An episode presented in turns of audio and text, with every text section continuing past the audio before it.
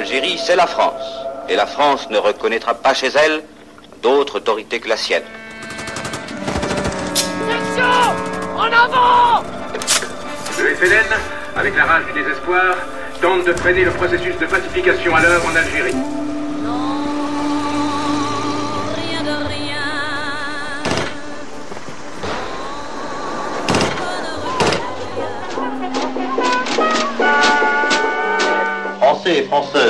L'armée vous parle. Le droit de disposer librement de son destin est enfin reconnu au peuple algérien. Algérie 61 À la croisée des chemins Aurélie Luneau, Yvon Croisier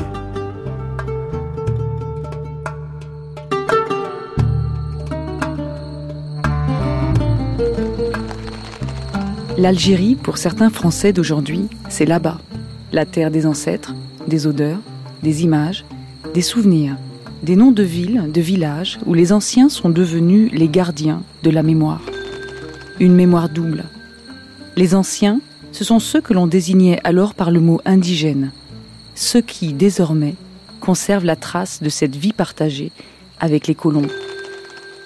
D'hier à aujourd'hui, il reste des liens, un pont entre ce passé et la vie reconstruite ailleurs, un pont, le pont des soupirs, entre ici et là-bas.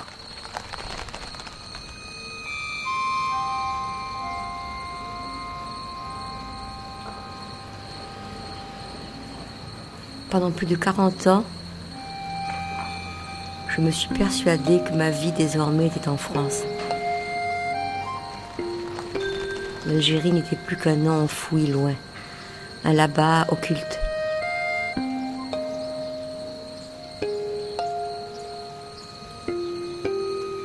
Je me devais d'oublier la guerre, la mort de ma petite fille, l'exil.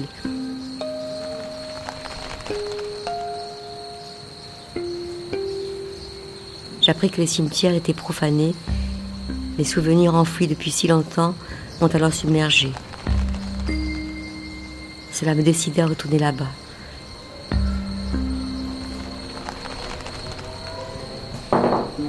Là-bas, là-bas, là-bas.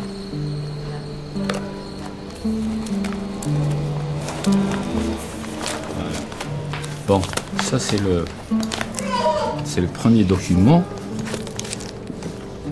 de la création de. Extrait du procès verbal de la séance du 13 mars 1872 en ce qui concerne le hameau de. Vous voyez l'orthographe? Ouetraria.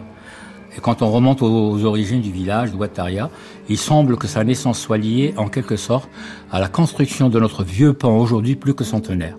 On l'appelait euh, entre nous le pont des soupirs, parce que tous les amoureux du village, il allait au pont là pendant la nuit il, euh, racontait ce que les filles qu'il aimait, les filles qu'ils aimaient, tout ça.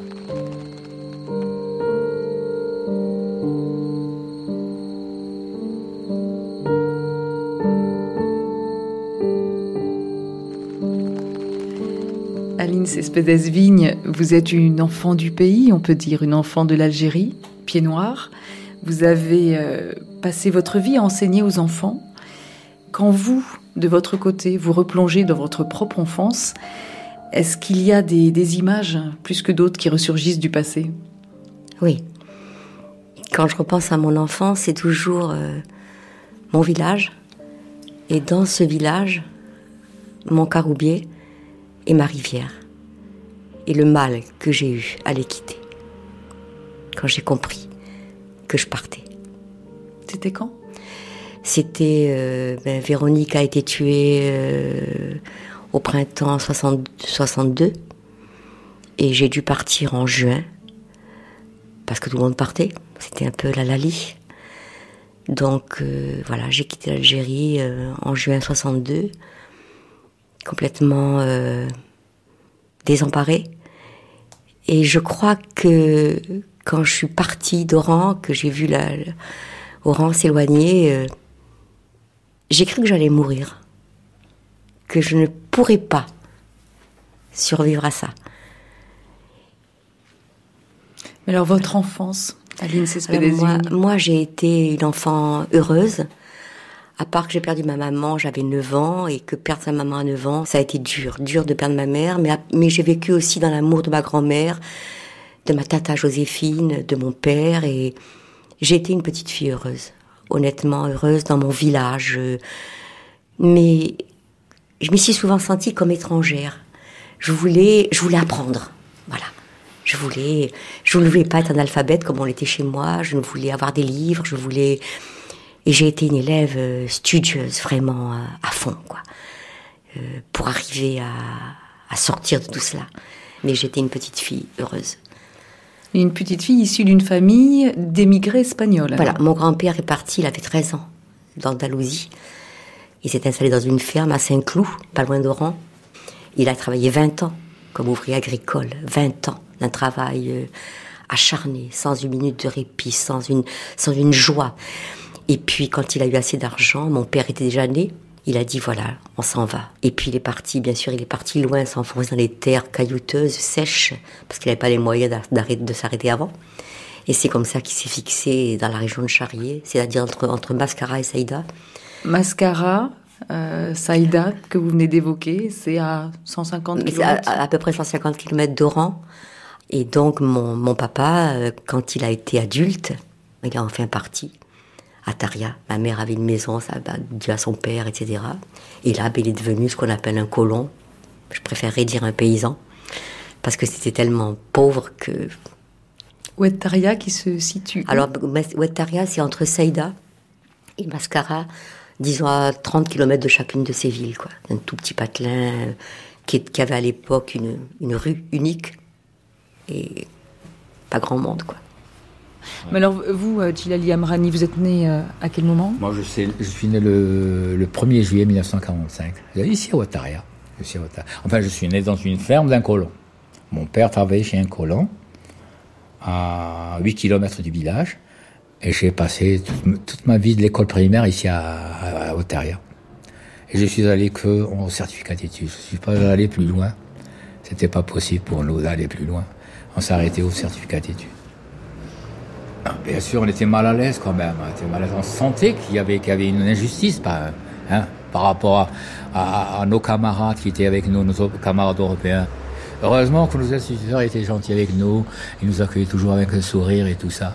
On avait, on avait des instituteurs, des humanistes qui, qui n'hésitaient pas à abandonner la classe pour aller souffler sur le feu pour, pour nous préparer le repas de midi. Des faillots, des soupes, des tout ça. Ouais. Je, je- je me rappelle, Monsieur Carbonel était tellement gentil. C'était, un- euh, je sais pas, moi, je peux pas l'oublier. C'est, c'est des gens qu'on peut pas oublier quand même. Vous voulez pas nous emmener euh, voir l'école? Oui, pourquoi pas. Puis visiter un peu le village? Allez, d'accord. Donc j'habitais là, dans cette petite village où il n'y avait rien à faire, que parler à ses copines et, et puis rêver. Vous alliez à l'école quand même? J'allais à l'école, je suis allée à l'école très peu à Ouettaria parce que ma mère euh, avait beaucoup d'ambition pour moi. Elle me trouvait intelligente. Et donc elle m'a mise à 5 ans chez les Trinitaires à Mascara. Et j'y suis restée jusqu'à 10 ans où j'ai quitté le- les Trinitaires pour aller au collège, où je suis restée jusqu'en seconde. En seconde, j'ai quitté tout ça pour aller à Oran, pour après devenir prof, etc. Voilà. Mais la vie du village, la vie de Ouettaria, Ah, Aline vous, vous la viviez quand même quand vous oui, reveniez? Ah oui, ah oui. Et puis j'aimais cette vie où il y avait beaucoup de fêtes, où il y avait, euh, on était, comment vous dire, on avait une espèce d'éloignement par rapport aux Arabes que l'on côtoyait dans le village, qui n'était pas du racisme, enfin je crois pas, mais qui était, vous restez chez vous. quoi. Et ça, même jeune, moi je l'ai ressenti. Je l'ai ressenti parce que je, je sentais que, par exemple, moi, j'allais chez Kada, qui avait un gourbi. Ouais. Kada, c'était Kada, qui? c'était un ouvrier agricole de mon père. Et j'allais chez lui, et puis je m'installais, et puis il me donnait son couscous au lait aigre et avec son beurre un peu rance, et je mangeais toujours un bout. Et lui, il venait chez moi, et il buvait le café le matin sur la fenêtre extérieure, vous voyez. sur la- Voilà. Donc, il y avait comme une distance. Mais en dehors de ça, eh bien, il y avait des juifs, il y avait des espagnols, beaucoup d'espagnols, euh, un peu des français de France, comme on disait chez nous, Et là, eh bien, écoutez, c'était des fêtes, des fêtes à Noël que j'oublierai pas, des fêtes avec l'accordéon, avec euh, on descendait tous en procession jusqu'à la messe de minuit. euh, les hommes restaient un peu dehors parce que ça les concernait pas vraiment. Les fêtes de Pâques où on partait avec euh, des carrioles euh, vers le, vers Ouisère, au, au bord des rivières, et on faisait des pailles à monstres, des, des, des, des cochons entiers à, à griller, où on s'amusait, où c'était, euh, ça a été pour moi une période de, de, de fête, de, de partage. Il y avait des balles, il y avait des, des orchestres qui venaient de, je sais pas, de Mascara ou tout, qui faisaient de la musique. On nous en envoie. Il y a une place là, une place publique, Ouais. Et c'est là que qu'ils organisaient ça. Et ils dansaient toute la nuit. Et il y avait des orchestres qui venaient un peu partout. Et tous les, les- les jeunes du village euh, participaient au bal et tout ça. Mais, euh, naturellement, nous, on était exclus, quoi. Et alors, à l'époque, est-ce qu'il y avait déjà des cigognes? Parce qu'en face de nous, quand Oui, même, si, il y a, il y a euh, trois, il y en a combien? Trois, quatre énormes nids avec des cigognes qui vivent là? Il y, a, il y a- il y a eu, toujours eu des cigognes. Depuis que je, de ma tendre enfance, je me rappelle qu'il y, a- il y a toujours eu des cigognes à Ouattaria. Ouais, ouais. et qui se mettent sur les toits des maisons, sur, toit, les hauteurs Il y avait des arbres ici à côté de là, il y a de grands arbres là. Ils se mettaient là et maintenant ils s'installent partout. Ils sont devenus téméraires là. Ils n'ont plus peur de rien maintenant. Sur les mosquées, sur les potes électriques, sur les antennes de- de- de- de- de- du téléphone, euh, partout ils s'installent. Les anciens colons sont partis, mais pas les cigognes. Non, les cigognes sont restés.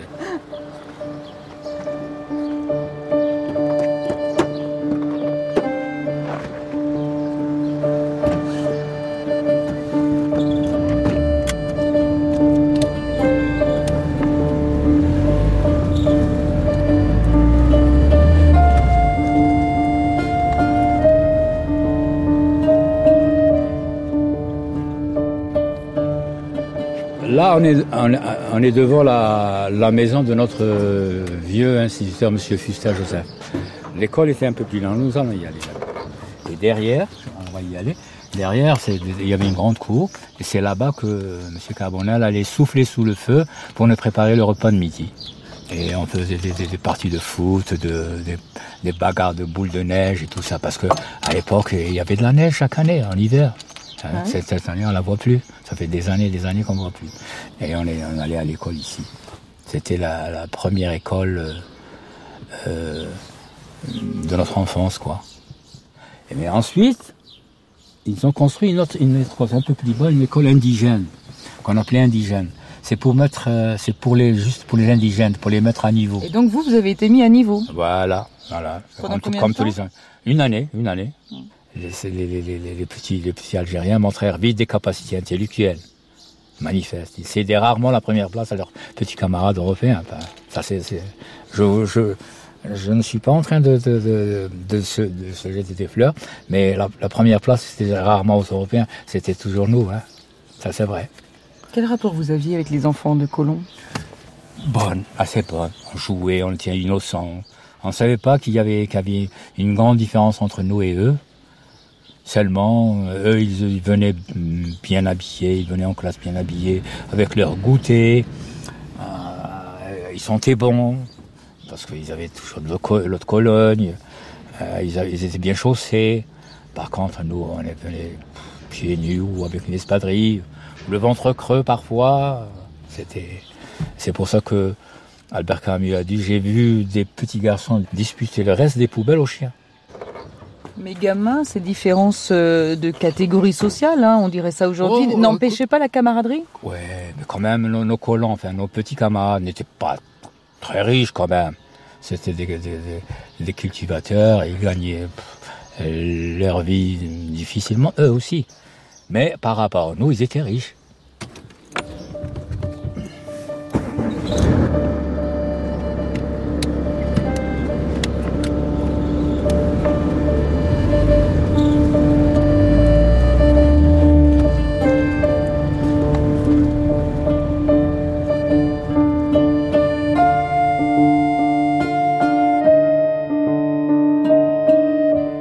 Décrivez-nous un petit peu euh, votre village quand même, tel que vous vous en souvenez, euh, Aline, dans, dans votre enfance. Alors, si vous voulez, dans, ce village, il y avait, les vieux. Parce que quand on a 15 ans, euh, gens, à partir de 30 ans, les gens sont vieux.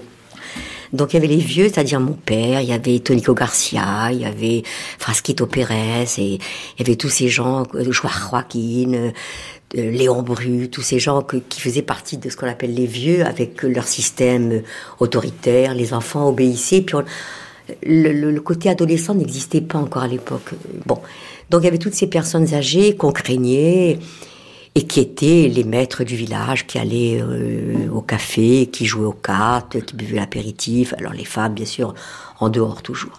Et puis j'avais les après-midi, les après-midi où les femmes se mettaient sur le trottoir et se racontaient leur journée, euh, tricotaient, etc. Et puis les filles de mon village qui avaient mon âge, bon, bien sûr, on, on allait sur le pont, on discutait, on se racontait nos flirts, nos, tous nos petits, nos petits secrets.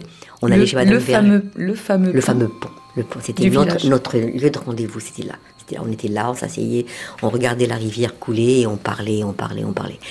Voilà, on était, on se cassait pas la tête, quoi. On, était heureuses. Voilà, et puis après, il y a eu la guerre, donc il y avait aussi les militaires, les militaires qui sont arrivés, donc ça a été les premiers regards. euh, Et moi, j'ai rencontré euh, un type qui avait, je trouve qu'il avait des dents superbes.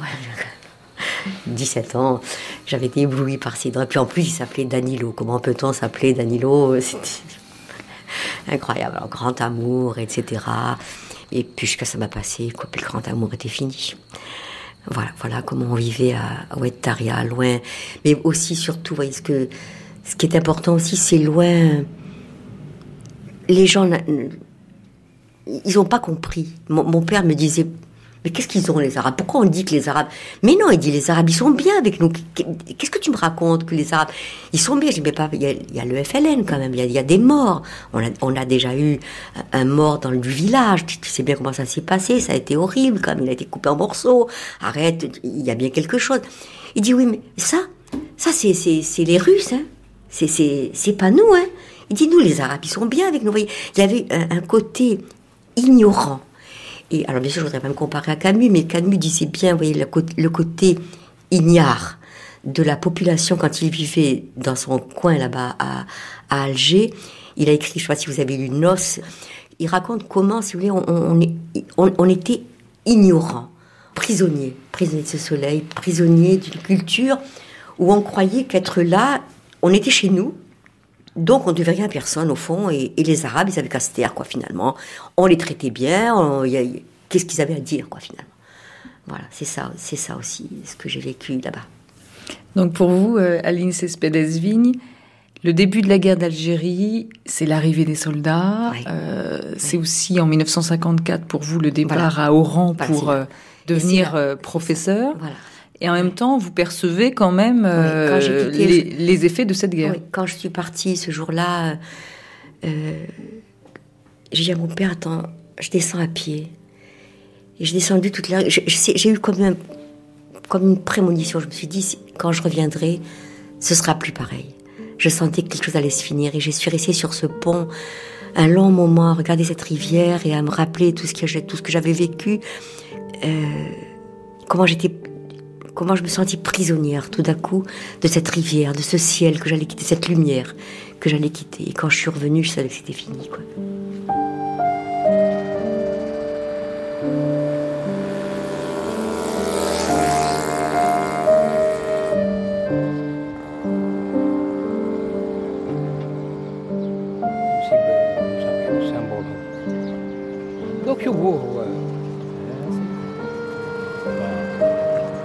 صحيح خلينا غادي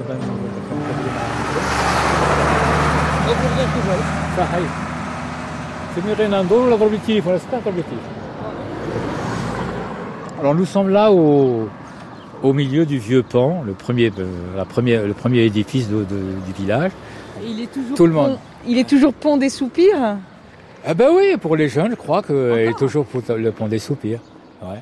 Mais en tout, en tout cas, les, les pieds noirs, nos pieds noirs ne l'ont pas oublié, ça c'est sûr. Et quand Aline est venue ici, la première des choses, elle est venue là. Elle a pris des photos ici. Le temps passe. Son, son pont à elle aussi. ouais. Ah oui, c'est le pont de tout le monde. C'est le pont de tout- tous les gens de Taria. hein. Vous dites Aline, Aline Cespedes-Vigne, hein, c'est- c'était qui pour euh, vous à l'époque? À, à- à l'époque, Aline Cespedes c'était une, une fille du village, c'est tout. Euh, je la connaissais pas personnellement. C'est beaucoup plus tard je l'ai connue. Mais avant, c'était quelque chose de, lointain et de près à la fois. C'était une européenne, moi j'étais un petit arabe, euh, il y avait- il y avait une grande différence. Mais par contre, son père, euh, je lui ai parlé, j'ai présenté avec lui, mais elle, euh, elle était inaccessible, quoi. C'était l'européenne euh, avec son rouge à lèvres, ses beaux habits, tout ça. Et, moi, j'étais le petit arabe, euh, disons crasseux, si vous voulez. C'était pas, c'était pas. euh, je, je vous ai raconté l'histoire de Abdelkader, le, le fils, le petit garçon qui, qui a passé la nuit couché devant la porte d'Aline, là. C'est-à-dire, qu'est-ce qui s'est passé? Ah ben ce, ce petit garçon, il travaillait chez, chez les, chez les parents d'Aline. Et un jour, que, un jour son père il devait s'ab- s'absenter, il a dit à, à, à Tobel, ce petit arabe, euh, de faire attention à la maison. Et c'est Aline qui m'a raconté ça. Hein. Et le petit, le Tobel, il, a passé la nuit couché devant la porte du couloir de la maison. Et Aline, euh, en ouvrant le matin, elle a trouvé euh, couché devant sa porte comme un petit chien fidèle. Et elle m'a raconté ça avec beaucoup de regrets parce qu'elle avait l'air de regretter tout ça. Elle m'a dit, regardez le- la séparation, l'indifférence qui, existait entre nous. J'aurais pu le faire rentrer et le laisser dormir à l'intérieur de la maison. Qu'est-ce que ça, qu'est-ce aurait pu faire de mal ou de bien hein? Mais euh, c'était comme ça. C'était chacun son côté, chacun son. C'est pour ça qu'elle a écrit son fameux livre. euh, ciel bleu et vase clos. Le ciel était bleu pour tout le monde, mais c'était clos pour des deux côtés, c'était fermé. Eux, ils étaient fermés dans leur bulle et nous, on était de l'autre côté, c'est tout. Et quand, ils sont partis, on a su qu'ils n'étaient pas tellement riches, parce que c'était des maisons pas tellement luxueuses, il n'y avait pas de salle de bain, il n'y avait pas de toilette à l'intérieur, il avait pas... C'était une apparence seulement. Quand ils sortaient, ils mettaient leurs beaux habits, et nous, on croyait qu'ils étaient riches, qu'ils étaient l- aisés. Et en vérité, ils n'étaient pas trop loin de nous, quoi. Hein, au point de vue euh, matériel, quoi. Eh oui, c'est la vie. La vie. C'est dommage. On aurait pu faire de ce pays un creuset de fraternité où chacun aurait trouvé sa dignité, euh, viable pour tout le monde, euh, avec une certaine justice pour tout le monde et tout ça. Mais malheureusement, on avait nos ultras, vous avez les vôtres. Voilà.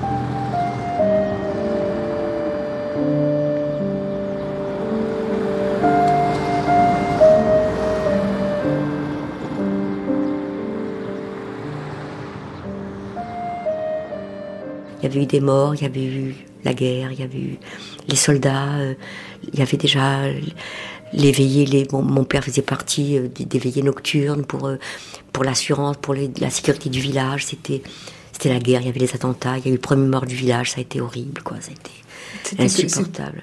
Un Comment ça s'est village, passé ben, il, était, il était à dans le, dans le coup de le pétrole, dans le pétrole.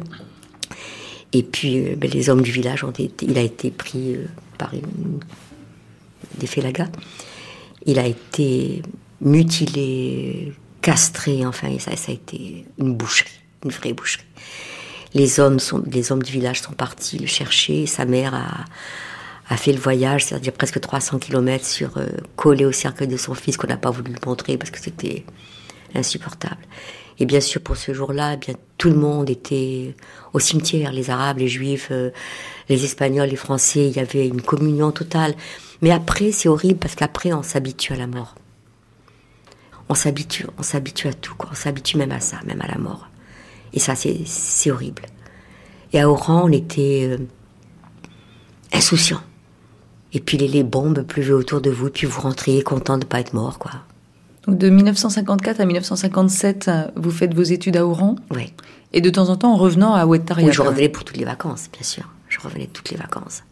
Et à votre retour, vous sentiez cette partition dans le village Oui. entre euh, les pro-FLN, les. euh, Oui, oui. les Mais, mais au village, euh, je crois que je n'ai pas entendu une, une version intelligente de la, de la colonisation et du fait que cette guerre était légitime, à mes yeux, en tout cas. Vous le ressentiez déjà, vous? Ah oui, oui.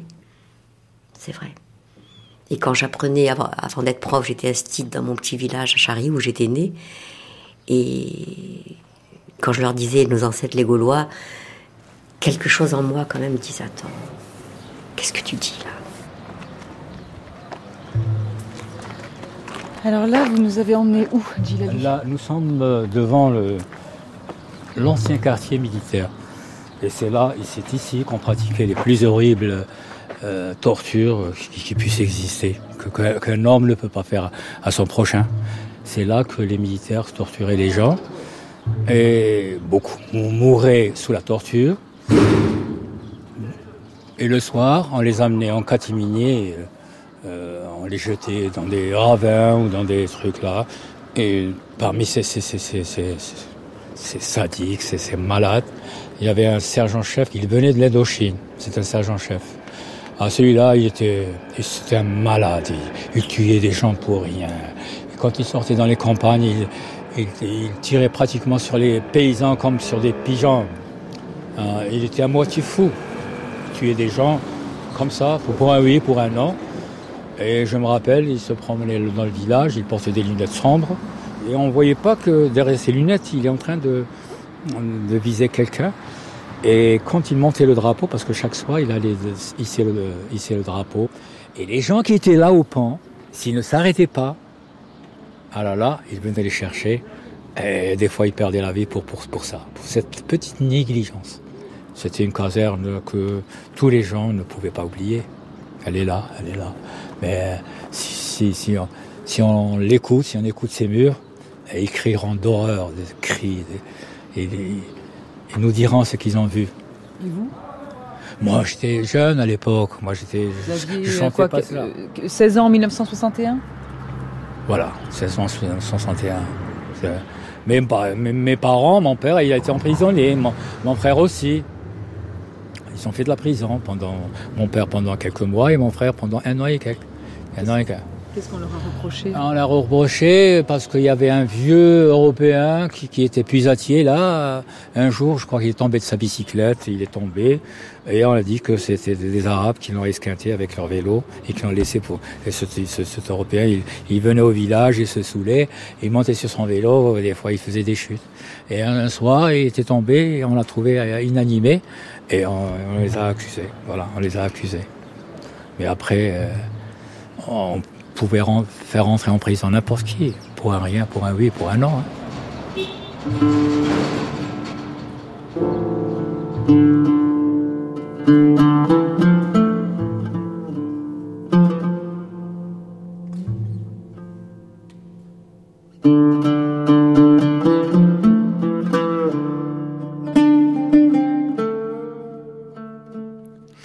Alors, au gré des affectations et donc de votre métier d'institutrice à l'INSESPEDES-Vigne, vous traversez la guerre d'Algérie Ouais. et en même temps, euh, vous faites aussi des rencontres euh, qui changent votre vie. Votre mari Ben, Jean-Pierre est arrivé, il venait d'Alger, et donc il est arrivé comme euh, officier de police à l'époque. Donc à Noël 58, il est venu à la maison, on s'est fiancés, on s'est mariés en mai 59. Voilà, ça va faire 52 ans lundi prochain qu'on est mariés. Voilà. 52 ans euh, de lutte, de, de défaillance, mais de quelque chose quand même. Quelque chose qui nous, qui nous relie. Peut-être la mort de Véronique. Peut-être cette mort, cette mort qui a été euh, insupportable à, à comprendre, à admettre. À Relisane, donc. À Relisane, oui. Donc, qu'est-ce qui s'est passé entre 58 et, et ce mois de mars 62 Ben, D'abord, bon, Véronique est née à Oran le 27 novembre 60. Dans une Algérie qui connaissait la violence Qui pendant avait ces la 16 mois. violence, Et, voilà, et justement, Jean-Pierre, qui était officier de police, j'habitais euh, ce qu'on appelle la rue des Pins, c'est-à-dire ma, ma maison était mitoyenne du collège. Vous voyez, je faisais le tour, j'arrive au collège. Et donc, euh, Jean-Pierre, quand il y avait un attentat, eh bien, la, police venait le chercher. Alors, la police, ça, fait- ça fait du bruit, il y a les sirènes, les machins. Et un jour, il a fini par me dire écoute, euh, quand je m'en vais, tout le monde sait que je m'en vais et que tu restes seul euh, avec la petite. euh, un jour, il va, arriver quelque chose, on va venir vous prendre en otage ou quoi. Donc, il y a eu un, un appartement qui s'est libéré à la maison de la police, à quelques centaines de mètres de chez nous. Et donc, eh ben, écoutez, le hasard a voulu que j'aille habiter cette maison avec euh, Véronique. Et le 21 mars, il y a eu un attentat d'abord au AS. 62 62. Un attentat au AS, puis un attentat à FLN. Et donc, moi, j'étais au quatrième étage, donc je me sentais euh, en sécurité. Et puis, tout à coup, j'ai senti euh, les vitres de la cuisine qui ont volé en éclats. Et comme je venais de coucher Véro- Véronique, je me suis dit, je vais aller la chercher, parce que si les vitres de sa chambre tombent, voilà. Et j'ai eu peut-être le geste malheureux, parce que si je n'étais pas allée la chercher, si, si, si. si.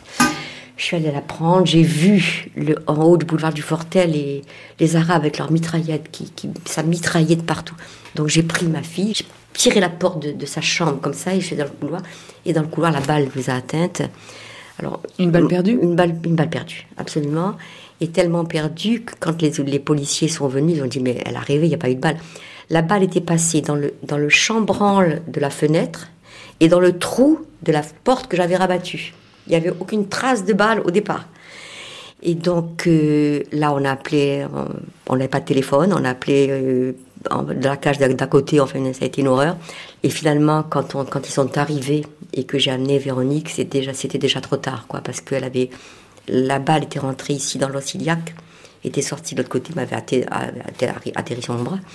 Et puis le médecin est venu nous parler, nous a dit, le chirurgien nous a dit, voilà, euh, écoutez, euh, la balle a traversé euh, un rein. Donc il me dit, mais si, on va voir. Je vais lui donner trois semaines pour qu'elle bouge, pour qu'elle... et sinon, ça ira. Et puis Véronique s'est réveillée. Et puis on lui a parlé. Et elle a bougé. Elle s'est tournée. Alors j'ai Jean-Pierre, écoute, c'est fini. Et là, bon, on a commencé à respirer un petit peu. Et puis vers minuit, une heure du matin, elle a commencé à avoir des, une sorte de, de comme ça. Donc j'ai appelé une, infirmière qui est venue et qui nous a fait sortir de la pièce. Et là, j'ai passé la, la demi-heure la plus longue de ma vie. Et puis, euh, j'ai vu arriver le médecin qui m'a regardé et puis qui a écarté les bras. Et je lui ai dit Qu'est-ce que vous dites? Dit Je suis désolée. Et ça a été terrible. Ça a été. Et puis je suis rentrée dans cette chambre où il y avait ma fille avec cette petite, cette petite chemise de nuit à pois bleu. Et ce, ce regard, surtout, ce, les yeux pas tout à fait fermés. Et puis dans la matinée, mon père est arrivé avec ma tante, avec mon frère. Et là, ça a été dur aussi parce que mon père a cru que c'était moi qui étais morte. Donc il y a eu comme un soulagement quand il m'a vue. Il m'a dit Oh, tu es vivante, tu es vivante. Nina, il m'a parlé espagnol parce que quand à ces moments-là, il parlait espagnol. Et moi, je hurlais Mais papa, c'est ma fille, papa, elle est morte, papa. Il me dit Je sais, je sais, mais toi, tu es là. Ça a été terrible. Mais voilà, ça a été. Et puis après, ben, ça a été le retour de Relisane à, à Mascara, avec ce petit cercueil qui n'était même pas fermé derrière nous. Et puis au matin, quand, euh, quand j'ai compris qu'on allait venir euh, clouer ce cercueil, j'ai dit à mon père, je peux pas. Il faut que je parte. Et ça a été ma, ma grande culpabilité, quoi, après, pendant des années. Parce que je me disais, tu aurais dû. Tu aurais dû, tu aurais pu, mais l'idée de, de l'avoir rentré dans ce trou, c'était, c'était pas possible, quoi. Voilà, et puis après, ben, je suis allée trois fois sur sa tombe, sur ce caveau des Lopez. À Mascara? À Mascara. Et heureusement que j'avais écouté ma tante qui m'avait dit ne l'enterre pas dans le caveau à Charrier. Tu sais, dans les villages, euh, les petits Arabes, souvent, ils cassent les cercueils, ils cassent les, ils cassent les tombes. Et bien, m'en a pris, parce que quand je allée à Charrier, il ne reste même pas une trace.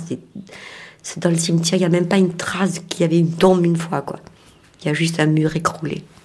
Parce que déjà à l'époque de cette fin de guerre Oui. d'Algérie, on, on s'en prenait les, au les Arabes, les, les petits, les petits bergers faisant souvent ça. Mais c'est, pour eux, c'est un acte. euh, On peut trouver ça barbare. Mais dans le, dans le Coran, il est dit celui qui, qui souille la tombe d'un, fidèle, il va au paradis. Donc c'était pas de la sauvagerie bête et, si vous voulez, stupide. Ils faisaient ça souvent la nuit, ils allaient dans les, dans les cimetières à Taria, ça arrivé souvent, même avant. Même avant. Ils tiraient les morts et puis voilà, ils cassaient le cercueil. C'était un acte pour eux d'aller auprès d'Allah. Alors là, nous sommes devant le vieil cimetière chrétien du village.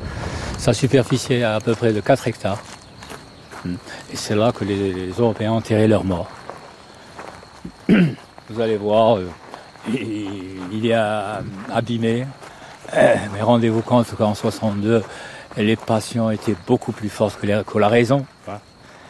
Et les jeunes, les petits, les gamins venaient ici, et comme il y avait des babioles et des trucs, des petites statuettes, ils venaient ici, ils cassaient tout, ils, ils fouillaient, ils, euh, ils- ils faisaient des ravages. Et les adultes euh, s'en foutaient pas mal. C'est beaucoup plus tard, dans les années 70, que les gens ont pris conscience que euh, on devait respecter les morts, que le- c'est beaucoup plus tard que la, la commune a, a, a nommé un gardien, gardien spécialement pour le cimetière. Depuis ce temps-là, euh, il est bien gardé, personne n'y touche, mais les dégâts sont là, ils ont été faits. Ouais. Là, je pense qu'il y a peut-être le gardien derrière vous, Gilali. Ah ben c'est lui. C'est lui. C'est lui. Salam. كنا نهضروا عليك سيدي لاي.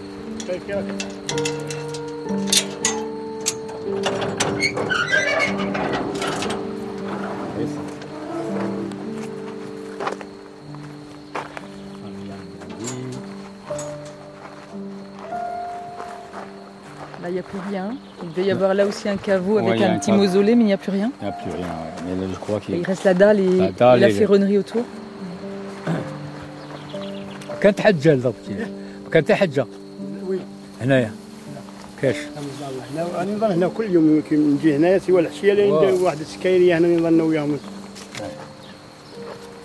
Vous pouvez lui demander si euh, souvent il y a des familles d'Européens qui reviennent sur les lieux. ماشي تونس هذا دروك بكري Ça fait longtemps. Oui, ils viennent rarement, hein, pas beaucoup. Ils viennent rarement.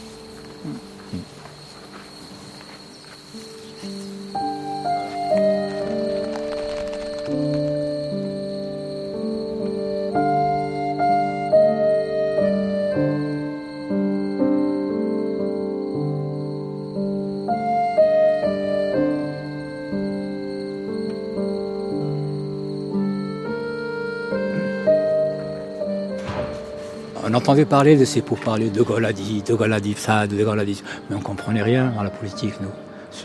Nous sommes des gens, des, gens ignorants, des gens analphabètes. Euh, On écoutait les discours de De Gaulle, mais on ne comprenait rien. Qu'est-ce qu'il disait? Et un jour, euh, j'étais avec mon frère en train de réparer un pneu, et tout à coup, on entendit il y a- cessez-le-feu, cessez-le-feu. Il y a eu cessez-le-feu. Qu'est-ce que ça veut dire, cessez-le-feu mais plus tard, il y a des gens qui sont venus nous expliquer que ça dire le cessez-le-feu, que la France et le FLN ont trouvé une solution. Et alors, l'indépendance pour vous, Gilali, ça, ça, ça signifiait quoi? C'était beau, c'était, c'était comme une vague de bonheur qui, qui, qui, euh, qui déferlait sur, sur, sur la population. Pour la première fois, on pouvait sortir la nuit, regarder un ciel étoilé la nuit, parce qu'il y avait un couvre-feu tout le temps. On ne pouvait pas sortir la nuit.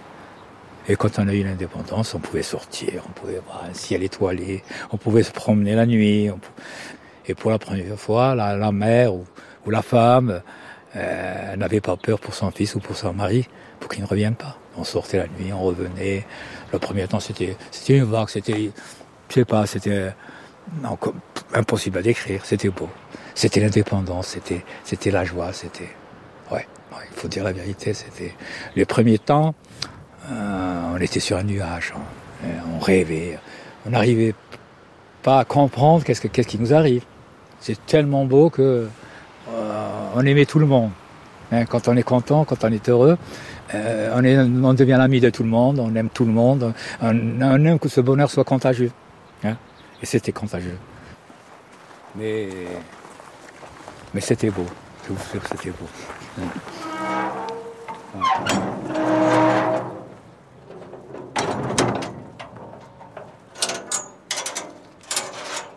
Le départ d'Algérie, Le c'était quand départ d'Algérie en juin 62, Jean-Pierre m'a accompagné, mais il est retourné en Algérie parce qu'il n'avait pas le droit de partir. Donc il m'a accompagné jusqu'à Marseille. Parce que pour vous, c'était plus possible, vous pouvez plus Ah, je rester pouvais là-bas. plus, je pouvais plus rester là-bas. Et puis j'avais cet enfant qui allait arriver. Quand je suis venue en France, j'étais enceinte de 7 mois quand même, donc euh, il fallait que je fasse pour le mettre mon enfant au monde ici. Et puis je suis partie, euh, la mort dans l'âme, laissant Jean-Pierre là-bas, euh, ça a été dur. J'atterris chez ma sœur parce qu'elle avait épousé un militaire, quoi. Et puis elle était rue des Boulets à, à Paris. Le départ, c'était d'Oran? Je suis partie d'Oran, oui. Sur les bateaux qui Sur emmenaient bateau, beaucoup ouais. de pieds noirs à Beaucoup de l'époque? pieds noirs, ça a été un moment aussi, ça a été un moment insupportable. Ce que j'ai vécu là, euh, c'était, c'était, c'était très dur. Et puis quand j'ai vu la Vierge de Santa Cruz, je me suis dit, elle m'a abandonnée. Elle m'a pas écoutée. Qu'est-ce que vous imaginez? Que j'allais, oublier que ma fille était morte quand même Vous savez bien que c'est pas possible. En même temps, je me dis, va te dire, arrête, arrête, arrête. Voilà, donc je suis rentrée en France, j'étais chez ma sœur. Jean-Pierre est rentré euh, un mois et demi plus tard, je crois. On a eu du mal parce qu'on n'avait pas un sou, ni lui ni moi. Lui, là, il a collé des, Iber- des, des enveloppes chez Gilbert Jeune. Et l'accueil des pieds noirs à l'île Cespedes-Vigne, Ah, euh, c'était comment en France Ça à l'époque au départ. euh, J'étais trop dans mon malheur pour, euh, pour même me rendre compte. Mais par exemple, le, le- le- le beau-frère de ma sœur, Monsieur Lucas, qui était un communiste converti, mais vraiment un pur, qui croyait à, à ses idées, etc.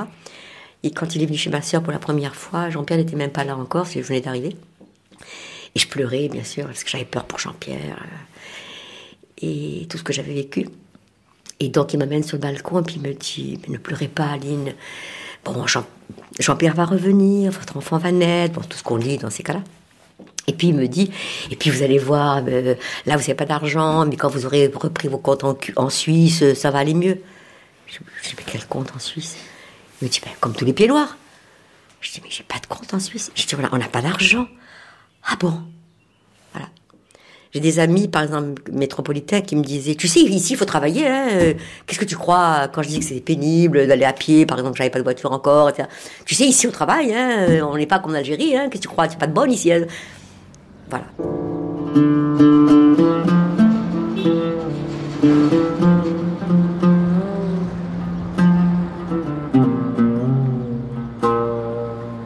Si je suis devenu instituteur, c'était par hasard.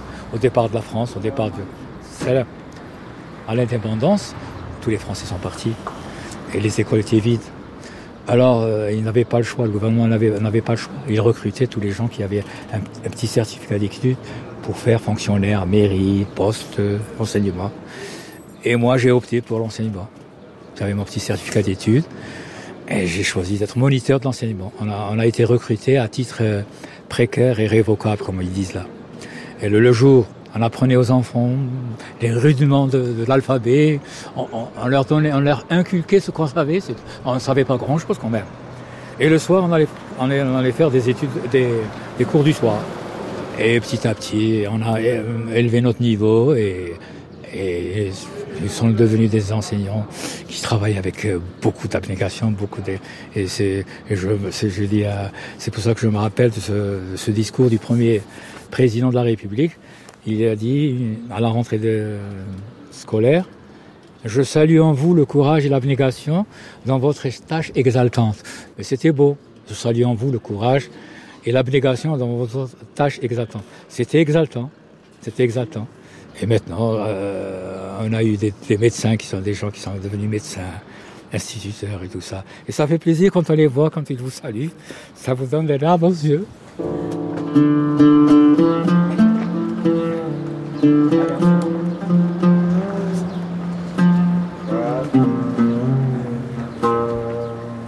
Alors pendant des années après tout ça, euh, Aline Cespedes-Vigne, euh, après cette vie en Algérie, vous avez décidé, vous et votre mari, de véritablement euh, tourner la page, mettre presque une, une chape de plomb sur, sur ce passé-là. C'est vrai. Ouais. Jusqu'à un événement il y a quelques années. Voilà, c'est ça. C'est-à-dire que mais c'est une amie, euh, Marie-Antoinette Canet, donc la maman de Guillaume Canet. Et donc, euh, un jour, elle me dit, euh, on reçoit tous les deux le même mail, que les cimetières avaient été profanés à, Mascara et qu'on allait faire un ossuaire pour mettre tous les morts. Et donc, elle me dit, si tu veux, il y a, Daniel Saint-Amand qui organise un voyage. C'était celui qui a fait Arcadie, qui a fait les films, vous savez, sur l'Algérie. Et Daniel Saint-Amand de Mascara. Donc elle dit Daniel Saint-Amand fait un voyage cette année. euh, il paraît qu'il y a une trentaine de personnes. Si tu viens, si tu veux, je, j'irai avec toi. Mais vous, jusque-là, vous n'aviez pas eu cette énergie-là Jamais. Non, mais, et je je l'aurais pas eu. J'avais pensé. C'était fi- c'était fini l'Algérie. Je voulais plus y penser. Et puis, euh, mais à cause de cette, euh, ces ce cimetière profané, et elle me dit, écoute, si tu veux, on y va, et on se dit que on aura une mission. Si on doit faire un ossuaire, au moins qu'on mette les noms quand même, parce qu'elle avait aussi des morts dans ce cimetière, qu'on mette au moins leurs noms, comme c'est pas des chiens, comme c'est pas des os, comme ça. Elle m'a dit, on, y va, on y va pour ça, si tu veux, on, y va.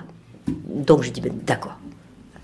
Donc euh, on est, on est, on est arrivé et, j'ai été privée de mots pendant plusieurs jours. Je crois que j'avais peur de ne pas trouver la tombe, peur de la retrouver, peur de voir ce que c'était, etc. Puis je vous ai montré, j'ai sur les photos que je vous ai montré le, le- le portail fermé, Cadour qui vient ouvrir tout simplement. Déjà, c'était gardé, c'était pas. Cadour, c'était qui C'était le, le gardien, le gardien du, du ci- du cimetière de Mascara. Et là, il a dit à, à Marie-Antoinette, dans cette tombe, il y a une petite fille qui a été tuée à Relisane. Il s'en rappelait. Il le savait, parce qu'il paraît que ce jour-là, quand on a enterré euh, Véronique, tous les magasins se sont fermés. Mon père m'a dit, elle n'a pas été seule, tout le monde est venu. Arabes, juifs, métropolitains, français, il y avait, tout le monde était là. Et donc, il savait, il, s'en rappelait, quoi. Et voilà, donc c'est là que j'ai retrouvé la tombe de Véronique. Bon, mes amis sont restés un moment avec moi parce que il y avait un trop plein d'abord d'émotions. Et puis ils sont partis, ils m'ont laissée toute seule. Et tout de suite, je lui ai dit, je vais te parler de ce pays que tu n'as pas connu et pour lequel tu es morte quand même. Morte pour rien. Morte pour rien. Et tout de suite, j'ai commencé à lui parler de ce pays que qu'elle connaissait pas.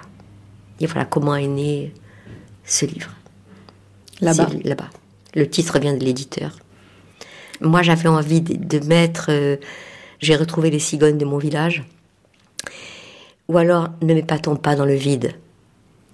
Cette réflexion qu'avait fait un vieil arabe, vous savez, à, je ne sais pas si vous vous en rappelez. Euh, un, un soir, on est dans à l'hôtel, à l'hôtel Royal, à, à Mascara, un hôtel un peu primaire, mais sympa. Et Marivonne, écoute, moi, ce que, moi, ce que ça va, mais j'en ai ras le bol de pas boire d'alcool, quoi. Ça va, le- l'eau, on mange bien et tout, mais ça va. Elle dit pas qu'il y a un petit estaminet à côté, ils vendent de la bière. Dit, on va aller, on va aller tranquillement, on va se taper une bière bien fraîche et ça va comme ça. Bon, on lui dit pourquoi pas. Donc on s'en va à trois. Et puis moi, je parlais avec Marie-Antoinette et Marivonne marchait devant nous. On voit les sabinets en question et on la voit faire un pas puis re- ressortir. On lui dit, ben alors? Je dis, ben, vous avez pas vu le vieux avec, la gandoura blanche là? L'arabe? Je dis, ben non, on n'a pas fait attention, on parlait. Elle me dit, ben écoute, j'allais rentrer. Et il est passé, elle m'a dit, il s'est même pas arrêté, il m'a dit, ne m'épatons pas dans le vide. Alors elle dit, ben écoute, euh, je savais pas quoi faire, j'ai fait demi-tour, hein, et on est rentré. Et alors le lendemain, tous les matins, on avait trois personnes qui venaient voir pour notre sécurité. Et on lui a raconté ça.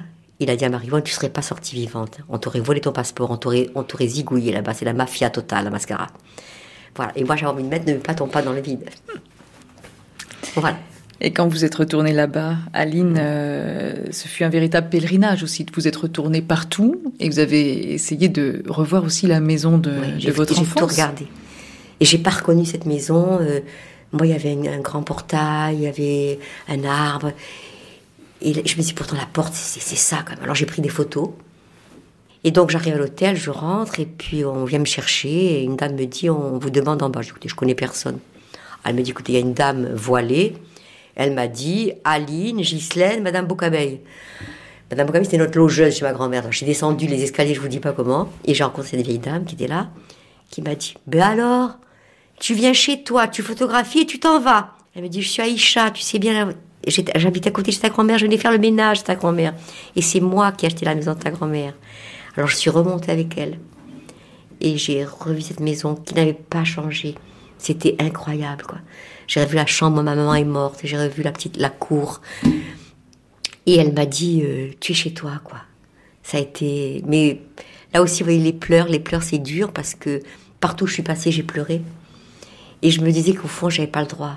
Parce que j'ai, après coup, je me disais, j'ai, il y avait comme un reste de, un reste de colonisation. C'est-à-dire, tu viens et tu, es chez toi, quoi. Et tu racontes tout ça, alors que les gens, tu n'es plus chez toi. Tu n'as jamais, finalement, c'est un cercle vicieux, c'est horrible, quoi. Mais euh, voilà, après, je suis retournée aussi à la rue des Pins où ma grand-mère avait vécu. Et là aussi, on m'a fait monter, j'ai revu la chambre où ma grand-mère est morte. Et on m'a offert un thé. Et là, j'ai eu un moment aussi euh, d'émotion parce qu'elle m'a montré, on m'a montré la, une facture d'eau au nom de mon, de mon oncle Michel Lopez. Les factures arrivent toujours au nom de mon oncle Michel Lopez. C'est incroyable, le temps, le temps s'arrête, quoi, le temps. Et donc, sortie de là, j'étais fatiguée, j'avais les jambes en sang, les pieds qui avaient, j'avais marché beaucoup. Et il y avait un petit pharmacien, je m'arrête, et puis je lui dis voilà, alors il me, soigne, il me à ses petits-ans, il me dit c'est rien, tu as mal, tu as mal à tes racines. Et c'est vrai. Et bien, tu es revenu pour ça, parce que tu avais mal à tes racines. Voilà, ça a été des- rencontres avec des gens, euh, ces gens qui sont venus un matin, euh, deux frères, qui me demandent après une certaine Lisette, et je lui dis, ben, elle, va, va pas tarder. Et il me dit, mais il paraît que tu as laissé un, livre à Mascara. Je dis, oui, je l'ai dédicacé, ça, ça me semble normal de laisser mon bouquin, Ciel bleu. Il dit, oui, mais nous, on voudrait que tu m'expliques le titre. Ciel bleu, bon, on comprend, mais vase clos. Ben, j'écoute vase clos parce que j'ai l'impression d'avoir vécu en vase clos, de ne pas avoir compris euh, ni les besoins, ni les désirs des uns des autres, d'avoir vécu un peu avec mon nombril, c'est tout, sans voir les, les choses. Et il me dit, d'accord, il me dit, est-ce que tu t'es dit que pour nous aussi c'était un vase clos? J'ai dit, ben non, même pas, non. Explique, je lui ai expliqué moi. Il me dit, ben voilà, tu vois, quand j'ai vu Lisette euh, hier ou avant-hier, je lui ai dit, ah, tu es toujours aussi belle. Et tu sais ce qu'elle m'a répondu? Je dis, non. Elle m'a dit, arrête, euh, il fallait me le dire quand j'avais 18 ans, hein, parce que maintenant, euh, maintenant ça va, je, je, suis plus- belle. hein. Il me dit, mais moi, un arabe, dire à une Roumi, à l'époque, qu'elle était belle. Voilà, il dit, ben, j'ai pas pu. Donc, vase clos. Il m'a dit, quand tu es parti, tu as dit au revoir à tes amis. Je dis, non, je- ma fille dit, non, non, ne cherche pas. Est-ce que tu as dit au revoir à tes amis? Est-ce que tu leur as demandé s'ils avaient besoin de toi? Je dis non. Il m'a dit, donc tu es parti pour toi. Quoi. Voilà, tu nous as laissé comme tu nous vois, tu vois, comme ça. Voilà.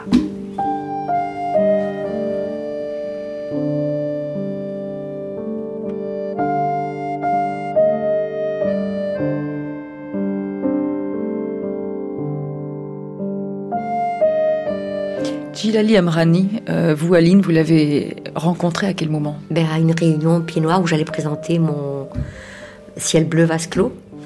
Donc il y a un petit village, on a Jean-Claude Aubert qui depuis qu'on est parti fait tous les ans, au moment de la Pentecôte, une réunion de tous les gens de Taria. C'est une grande fête qui dure deux jours et où tout le monde se, rencontre. Alors comme j'avais écrit ce livre, ben, tout le monde voulait le, le- le lire, le lire, l'avoir, etc. Et donc je suis allée euh, pour la première fois là-bas. Et tout d'un coup, Jean-Claude, qui était le fils de l'institutrice, c'était quelqu'un à, à Taria, il me dit Viens, je vais te présenter quelqu'un. Et donc, il me mène vers Djilali, il me dit Voilà, c'est Djilali Abrani, il habite ta maison. Euh, J'ai eu le sentiment que quelque chose se vidait en moi. C'était. On s'est regardés tous les deux, je dis Ah, vous, vous habitez. Il dit Oui, euh, j'ha- j'habite chez toi, quoi. Et ton père, il te l'a pas dit? Je Si, si, si, si, il me l'avait dit. Ben voilà, c'est ta maison, mais c'est ma maison. Tu dis, alors on dit c'est ta maison, ma maison sans, sans se tromper, quoi, sur les possessifs. Et, et il m'a dit, mais tu sais, tu, tu peux venir chez, quand tu veux, tu seras toujours bien reçu. Et je savais que j'avais un ami. Gilali, euh, chez vous, c'est la maison d'Aline en fait. Voilà, c'est- à moi, c'est à, à Aline, c'est chez nous. Ça nous appartient à nous deux. Ouais. Elle, elle sera toujours la bienvenue. Elle est chez elle. Je le sais, elle est chez elle. Ça lui appartient autant qu'à moi. Bon, moi, je l'ai payé maintenant. Mais elle, ça lui appartient quand même. Elle a été bâtie par ses grands-parents. Elle a vécu ici. Elle a grandi ici. C'est normal qu'elle n'oublie pas ses racines. Je la comprends. Quand, euh, quand elle se décrit sa maison pierre par pierre, maison par... Elle, sait le nombre de fenêtres qu'il y a. Elle dit qu'elle a cinq yeux, c'est-à-dire cinq fenêtres. Je sais, une, deux, trois, quatre, cinq. Euh, elle parle euh, de ses joies, de ses peines, des fêtes qu'elle or- organisait ici, des, misères qu'elle faisait à sa, belle-mère, de la mort de sa, maman, de l'amour de son père. C'était une fille magnifique. Je lui fais mes amitiés. Je lui fais mes amis. Je l'embrasse très fort. Et alors quand vous êtes retournée là-bas, Aline, vous êtes retournée dans la maison Oui. à Ouettaria Ben, C'est-à-dire quand j'ai dit à, aux trois hommes qui s'occupent de notre sécurité que j'allais à Taria. Il m'a dit non, non, tu vas pas à Taria, le taxi. Je vais appeler Djilali. Il a appelé Djilali qui est venu me chercher. Et donc, qui, qui m'a amené chez moi, qui m'a amené à Taria, qui m'a amené sur le pont. J'ai, sur les photos que je vous ai gardées, j'ai une photo de lui sur le pont, que j'ai prise sur le pont. Le pont des soupirs. Le pont des soupirs, le pont de ma jeunesse. Il était là, je, je il y a une belle photo de lui sur le pont. Et donc après, ben, je suis rentrée chez moi. Et là aussi, ça a été un moment euh, d'émotion que j'ai pu vivre grâce à la discrétion, je pense, de, de, de Djilali. Parce qu'il m'a laissé, quoi. Il m'a laissé pleurer. Vraiment. Prendre possession de vos C'est souvenirs. ça, voilà. Mais pousser cette porte, euh, rentrer, euh, ça a été un, un grand moment d'émotion. Mais tout ce voyage m'a permis, quand je suis rentrée dans cette maison, que j'ai vu la table de mon père, que j'ai, je l'ai revu en train de jouer de l'accordéon, j'ai, j'ai surpassé par ma jeunesse, quoi. Voilà, donc. euh, Et le caroubier alors? et le caroubier, il l'a- il l'avait rasé. Il y avait un faux poivrier. Mais j'avais promis, je ramenais de la terre de mon village et il a ramassé un peu de terre de son soupe, faux poivrier. Il m'a dit, mais tu sais, ça sent bon. J'ai dit, oui, je sais, mais il n'y avait plus mon caroubier. Il était vieux, il m'a dit. Voilà. Voilà. Et Aline, elle vous a donné un, un surnom, quasiment. Oui, oui, dans, ce, dans son livre, elle, elle a écrit un chapitre sur moi. Et que quand elle parle de moi, euh, je représente pour elle son, qu'elle dit, comment qu'elle dit ça, son spectre, son spectre, son spectre du passé. Et un jour, je téléphone chez elle, euh, et son mari dit, euh, euh, je lui dis, est-ce que vous pouvez me passer à Aline Cespeda, s'il vous plaît? Et elle me, il me dit, de la part de qui? Dites-lui, c'est son spectre du passé qui lui téléphone. Et elle a beaucoup rigolé. Ouais, le fils, je suis le spectre de son passé.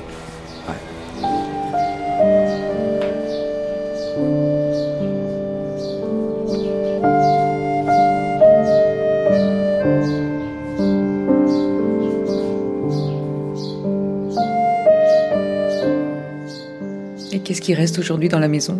Les placards, les deux placards. Et un petit meuble. Dans la, chambre de la jeune femme, de la jeune fille, il y a un petit meuble qui, était, à, qui était nous. Comme une table de chevet, quelque chose comme ça. Plus rien sinon. Que les carrelages par terre, quand même, qui sont là. Qui sont les mêmes. Et qui, quand je suis rentrée, euh, le couloir qui fait le, qui fait le coin. Voilà. La maison de Madame Pérez qui a disparu. Plein de souvenirs qui sont morts, quoi. Qui... J'ai eu l'impression en partant que mon village m'avait pas reconnu quand même. Et que je ne le reconnaissais pas non plus. Je suis venue chercher quelque chose qui n'existe plus. Il reste les cigognes, Aline. Il reste des cigognes, voilà. C'est vrai. C'est vrai. Ça, et je les ai vus. Je les ai vus. Vous y retournerez, là-bas? Non. Non. Non. C'est fini, quoi. Vraiment fini.